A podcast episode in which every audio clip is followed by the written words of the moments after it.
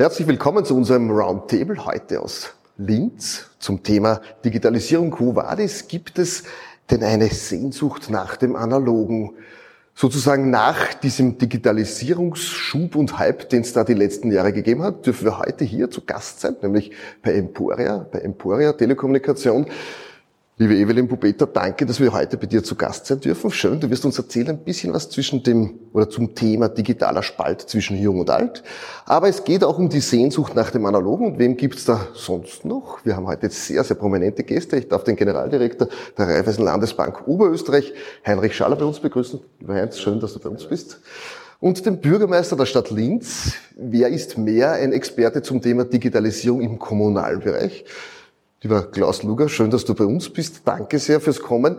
Und ich darf gleich einsteigen in das Thema, gibt es eine Sehnsucht nach dem Analogen? Liebe Evelyn, wie geht's denn euch momentan als ein Telekommunikationsanbieter? Man kennt euch eigentlich unter der Marke Seniorenhandy, das seid ihr längst nicht nur.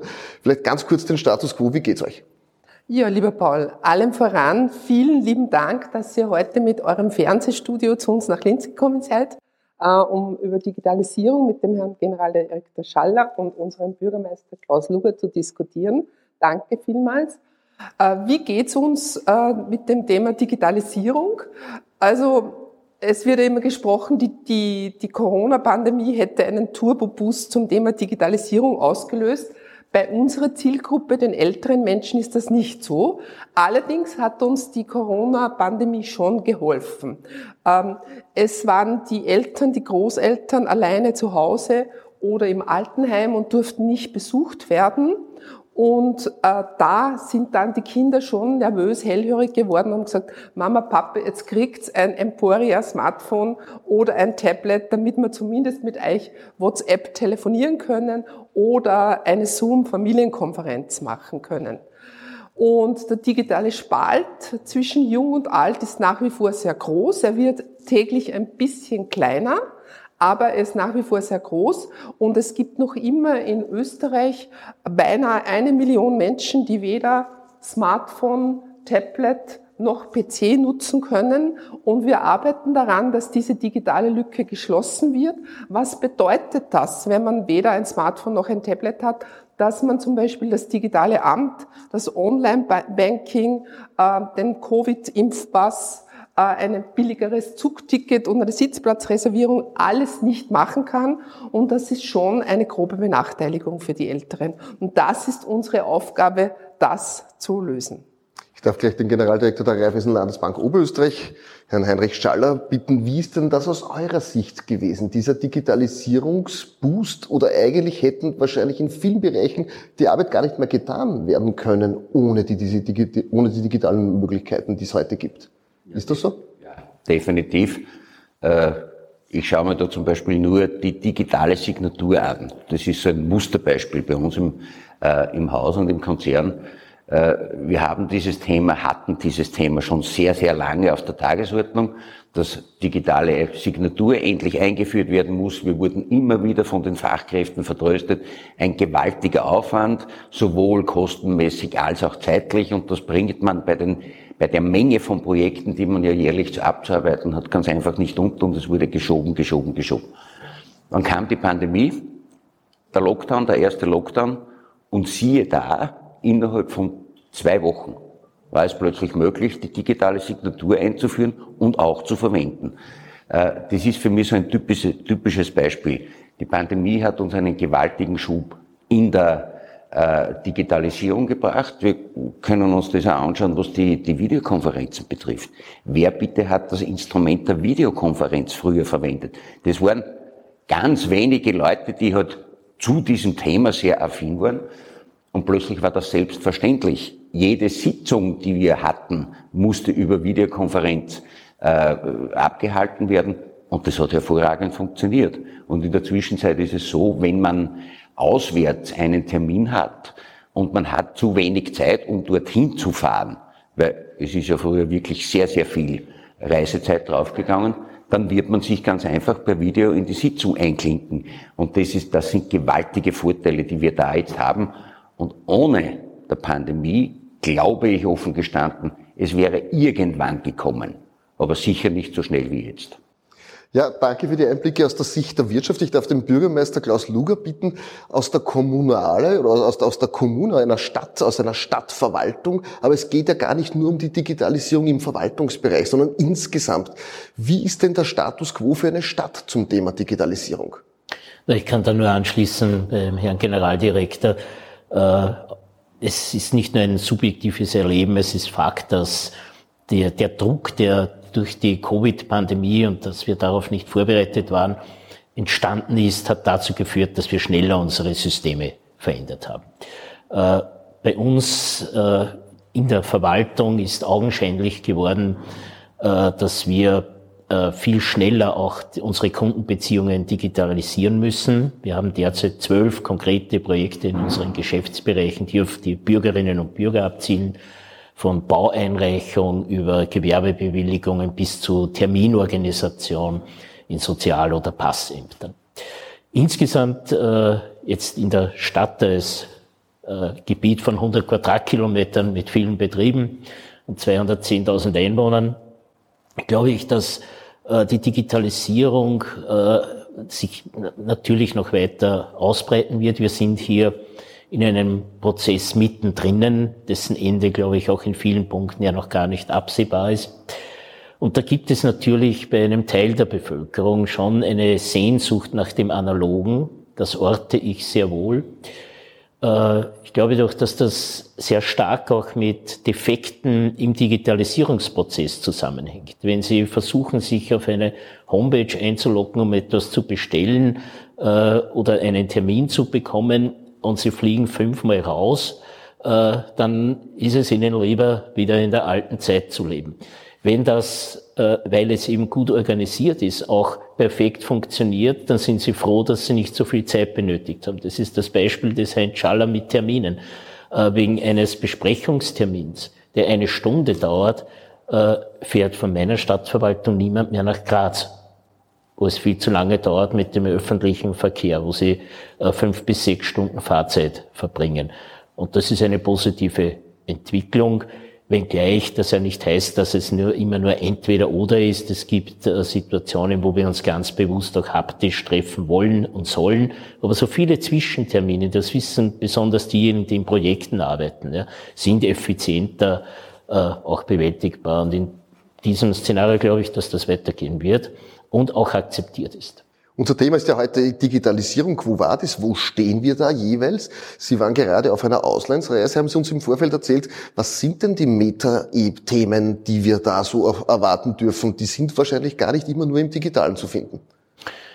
Na, Im weitesten Sinne, glaube ich, leiden viele Unternehmen und ich will nicht über andere sprechen, ich spreche über meine äh, Unternehmen, die ja nicht nur eine Stadtverwaltung ist, sondern auch große Linzer Unternehmen mit insgesamt 8000 Beschäftigten in unserer Holding. Wir leiden unter schlechter Datenqualität. Punkt. Das ist äh, für viele Führungskräfte, aber auch auf den zweiten und dritten Ebenen in den Unternehmen wirklich eine Belastung, dass wir vielfach nicht in der Schnelligkeit, nicht in der Qualität über Daten verfügen, um Entscheidungen zu treffen oder tatsächlich auch Berichte so aufzubereiten, dass wir in eine Entscheidungssituation kommen. Das, glaube ich, ist, ist das eine. Äh, und das zweite ist, wir müssen Acht geben, dass wir nicht einen Teil der Bevölkerung verlieren. Du hast von den Älteren gesprochen. Äh, es gibt auch die Jüngeren in unserer Gesellschaft, die meistens aus bildungsferneren äh, äh, Familien kommen und wo der Zugang zur Digitalisierung oftmals nur über YouTube und TikTok-Kanäle ist, aber das System nicht funktioniert. Und da werden, legen wir in der Stadt einen großen Wert darauf, Kinder in der Volksschule, dritte, vierte Klasse, an die Digitalisierung im Sinne äh, auch der Aufklärung äh, äh, zu bedienen, dass sie verstehen, was in diesen Geräten abläuft, auch dass sie erste Schritte zum Programmieren machen. Und da haben wir äh, in der Raiffeisen Landesbank einen Partner gefunden, der das Pilotprojekt großartig unterstützt hat, ohne dem das nicht gegangen wäre. Und da waren die Erfahrungen ausgesprochen positiv. Also wir müssen in den biografischen Rändern bei den ganz Jungen nicht geförderten, oft auch nicht geforderten und bei den Älteren, die fast naturgemäß außerhalb dieses Prozesses stehen, weil sie beruflich nicht mehr konfrontiert sind, äh, diese Menschen äh, mitnehmen auf die weitere digitale Reise. Ich darf auch den Generaldirektor der Raiffeisen Landesbank Oberösterreich fragen zum Thema Digitalisierung. Ja, im Online-Banking hat sich viel getan für den Endkonsumenten. Äh, jetzt sind wir da in durchaus angespannten wirtschaftlichen Zeiten. Welche Vision wird denn da von eurer Seite so angedacht? Wo geht's denn da hin? Was wird denn da so high-end digitalisiert? Wo werden wir bleiben? Dort, wo wir jetzt sind, oder entwickeln wir uns noch mehr digitaler? Nein, wir werden uns noch mehr digitaler entwickeln. Äh, da muss man allerdings schon sehen, es ist ja insbesondere im Bankenbereich schon sehr viel, sehr viel geschehen. Wenn man anschaut beispielsweise die Überweisungen, die normalen Überweisungen werden in der Zwischenzeit zu 94 Prozent digital erledigt. Das Ansparen wird zu einem sehr hohen Teil bereits über digital erledigt. Sie können sich in der heutigen Zeit auch digital einen Kredit aufnehmen, zumindest bis zu einem bestimmten Betrag. Sie können Wertpapiere äh, veranlagen, Sie können in Wertpapieren handeln. Also alles, was man im Bankenbereich macht, geht theoretisch schon äh, im digitalen Bereich. Was jetzt noch fehlt oder zumindest zum Teil fehlt, wir müssen uns auch darauf einstellen, dass alles, was hinten nachkommt, wenn ein Geschäft abgeschlossen ist, dann muss das automatisiert sein und digitalisiert sein. Und da haben die Banken schon noch eine, einen relativ großen Aufwand für sich, dass das wirklich völlig durchläuft. Was heißt das aber auf der anderen Seite für die Mitarbeiterinnen und Mitarbeiter, die wir nach wie vor in Zukunft brauchen? Es wird sich das Berufsbild ein bisschen verändern. Wir werden noch wesentlich stärker auf den Kundenbetreuer oder Kundenbetreuerin Acht geben. Wir werden das Berufsbild neu definieren und es ist extrem wichtig, die Fähigkeit zu haben, mit den Leuten, mit den Kundinnen und Kunden zu reden. Denn wir sehen sehr wohl, in dem Moment, wo es um ein bisschen kompliziertere Sachen geht, beispielsweise bei der Veranlagung, beispielsweise bei der Finanzierung, dann sind Kundinnen und Kunden sehr, sehr froh, wenn sie jemanden haben, wo sie gegenüber sitzen und mit dieser Person ein Vertrauensverhältnis aufbauen können und richtig beraten werden. Das wird es auch in Zukunft geben, da sind wir ganz, ganz sicher. Aber das normale Geschäft wird mit großer Wahrscheinlichkeit fast nur mehr digital erfolgen. Darf die Evelyn Bubeta auch da abholen bei dem Thema Digitalisierung? Das heißt für euch ein bisschen, es geht in Richtung Simplifizierung. Geräte müssen noch einfacher bedient werden können. Das heißt, irgendwann einmal wird es so sein, dass man praktisch wie bei einem Wasserhahn bei seinem Handy die Bewässerungsanlage für den Garten einschaltet. Ist das so die Vision? unsere Handys, unsere, insbesondere unsere Smartphones sind sowieso sehr einfach. Also wir wissen, dass die Älteren vielleicht ein paar Nummern haben, die sie anrufen und die sind natürlich entsprechend einfach präsentiert. Und unser System ist so, dass wir auf dem Tablet, auf jedem neuen Smartphone immer dieselbe dasselbe User Interface, dieselbe Benutzerstruktur haben. Das heißt, einmal hast du Emporia gelernt und du beherrschst das dann für die nächsten 20 Jahre. Und was wir als einzige in Europa machen, wir bieten wirklich eine sehr einfache, robuste Hardware mit der entsprechenden selbstentwickelten Software an und wir liefern das aus mit einem gedruckten, äh, papierenen User Manual. Oma, Opa müssen nachschauen können, was ist los, wenn wieder irgendwo was blinkt, wenn die Enkel gerade nicht da sind. müssen nachschauen können, was ist los, wenn was blinkt. Und wir bieten Schulungen an. Wir haben jetzt in letzter Zeit wieder gemeinsam mit der Stadt Linz die Smartphone-Tage gemacht, großer Andrang, also große Freude. Es gibt einen ganz, ganz großen Bedarf von den Älteren auf digital, äh, für, ähm, an digitaler Bildung. Wir öffnen auch hier unsere Türen. Es können die Leute kommen mit ihren Smartphones und äh, sich erklären lassen. Und es ist auch in jedem in jeder Verpackung ein Trainingsbuch dabei, wo drinnen steht, was ist eine WhatsApp-Gruppe, was ist WLAN, wozu braucht man das, was ist der Google Play Store. Also es ist ganz wichtig, dass man die Älteren unterstützt, wo es geht. Es ist wirklich schwierig für die Älteren, das zu lernen und wir bemühen uns auf der ganzen Ebene, äh, das wirklich zu erklären. Und wir trainieren online auch sehr viele Verkäufer. Die wissen ja zum Teil wirklich nicht, was mache ich, wenn Oma, Opa im Geschäft stehen. Und ein Vorbildunternehmen ist da wirklich Hartlauer in Österreich. Also wenn wir den Hartlauer in ganz Europa hätten, wären wir wirklich durch. Und wir trainieren die Verkäufer von O2 in ganz Deutschland auf dem Umgang mit älteren Menschen. Und ähm, es ist immer die Frage, äh, Digitalisierung braucht man dann keine soziale Kompetenz mehr. Ganz im Gegenteil. Also die Digitalisierung eröffnet uns riesige Möglichkeiten und im Gegenzug musst du die verloren gegangene Nähe, den Kontakt anders ersetzen und kompensieren. Und im, Gespräch, äh, im Geschäft die, die Verkäufer, die 25-Jährigen, müssen das erklären und einrichten, sonst gibt es kein, äh, kein Smartphone-Geschäft mit den Älteren. Digitalisierung, quo vadis? Gibt es eine Sehnsucht nach dem Digitalen? Ist heute unser Thema und dazu darf ich drei ganz prominente Gäste begrüßen. Es ist dies der Linzer Bürgermeister Klaus Luger, Evelyn Pupeta, Geschäftsführerin von Emporia und den Generaldirektor von der Raiffeisen Landesbank Oberösterreich, Heinrich Schaller. Lieber Heinz, ich darf dich fragen, die Nähe zu euren Kunden, die wird nie digital werden können. Ist das so? Also definitiv ja. Das wissen wir. Ich glaube, es will keiner zu Hause sitzen vor dem Bildschirm und mit seinen Freunden oder in seinem Freundeskreis irgendwo äh, ein Zusammentreffen machen, wo man halt ein bisschen was isst, ein bisschen was trinkt. Wenn jeder alleine sitzt, ist das, glaube ich, ziemlich fad, könnte man sagen. Schon alleine daher wissen wir, das Analoge ist unbedingt notwendig. Und genauso ist es im Kundengespräch auch. Äh, natürlich wird man da oder dort, wenn es nur kurzfristig möglich ist, auch über Videoberatung etwas machen können. Aber wenn man wirklich eine intensive Beratung will, da ist der direkte Kontakt unbedingt wichtig. Also bei uns geht der sicher nicht verloren. Wir haben ja ein sehr breites Netzwerk in den Regionen draußen, daran rütteln wir nicht. Die Möglichkeit wird für alle gegeben sein. Und wenn wir über das Analoge schon reden, dann müssen wir schon auch bitte darüber reden, wie ist denn das bei Besprechungen beispielsweise.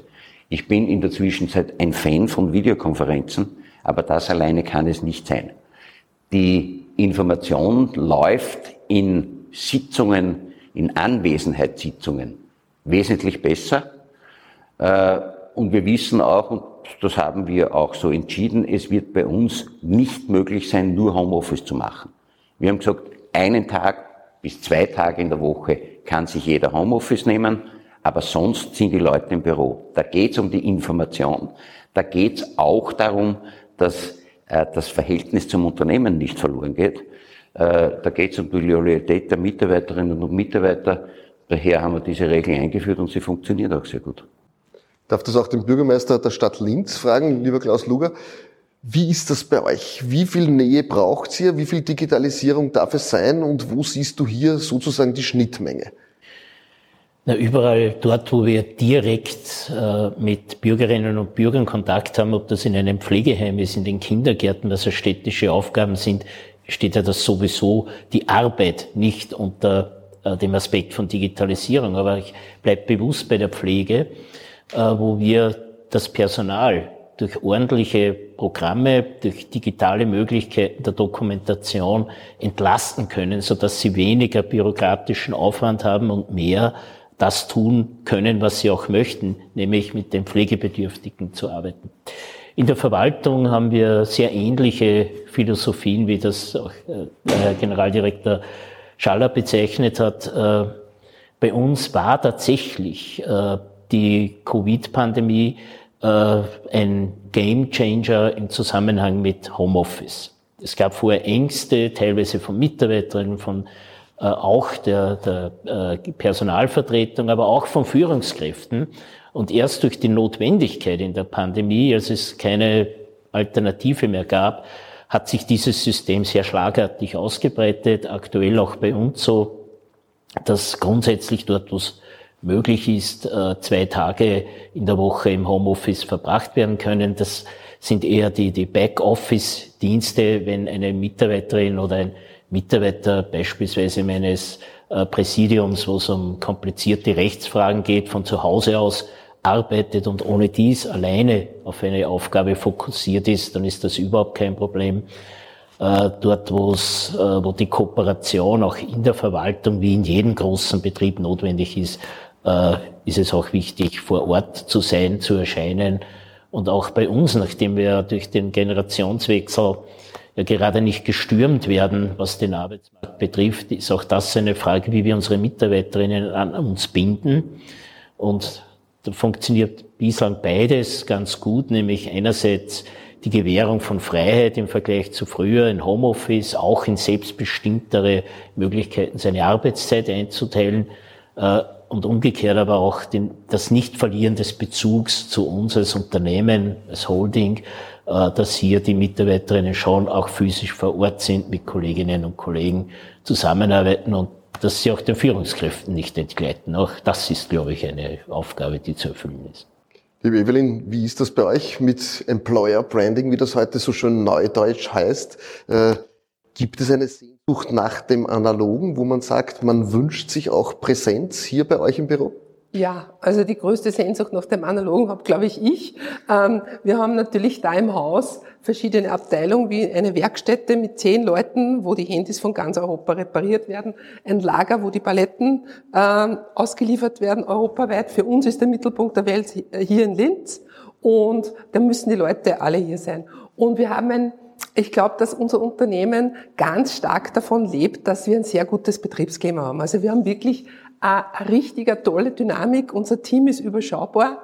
Äh, wir, wir haben eine Freude aneinander und es ist aber so, dass durchaus Bewerbungen mittlerweile kommen, wo Homeoffice ein, zwei Tage äh, gewünscht sind und man muss ja der Markt hat sich ja gewandelt. Das ist ein Arbeitnehmermarkt, kein Arbeitgebermarkt mehr. Und man muss da schon sehr flexibel sein, muss man klar sagen.